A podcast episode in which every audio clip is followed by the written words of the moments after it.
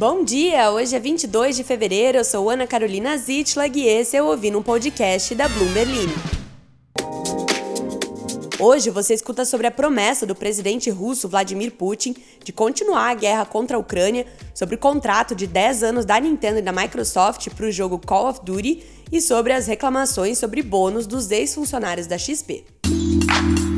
O presidente Vladimir Putin prometeu continuar com a invasão da Ucrânia até que os objetivos da Rússia sejam alcançados e ameaçou uma reação se os Estados Unidos e seus aliados fornecerem ao governo de Kiev mísseis de longo alcance. Putin fez o seu primeiro discurso sobre o estado da nação em quase dois anos, quando a guerra da Rússia na Ucrânia se aproxima da marca de um ano em 24 de fevereiro. Ele falou no aniversário da sua decisão de reconhecer separatistas apoiados pela Rússia em Donetsk, na Ucrânia, e Luhansk, cuja defesa ele tem justificado para montar a invasão em grande escala. Apesar da expectativa, o discurso cobriu principalmente os esforços habituais de Putin, transferindo a culpa pelo conflito para os Estados Unidos e seus aliados. Próxima notícia.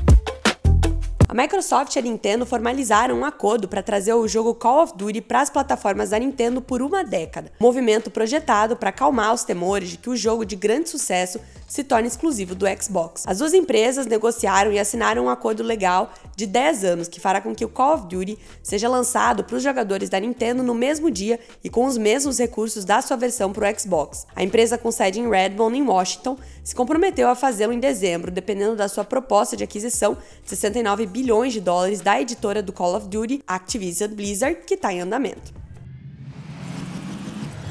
E tem mais.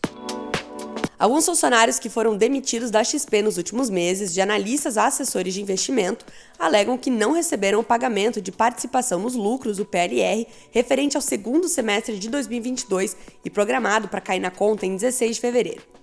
Procurada pela Bloomberg a XP diz cumprir a XP descumprir rigorosamente a legislação trabalhista e ser considerada por diversas premiações do setor como um dos melhores lugares para se trabalhar. Em diferentes posts do LinkedIn, esses trabalhadores reclamam que não receberam o valor supostamente prometido e que haveria falha de comunicação por parte da empresa, dificultando o contato com a XP após o desligamento para entender o motivo da falta de pagamento do bônus. A XP tem promovido cortes de analistas até executivos em postos de liderança nos últimos meses, em áreas como marketing, research e tecnologia. Uma estimativa do BTG Pactual aponta para um corte total no headcount de até 18%.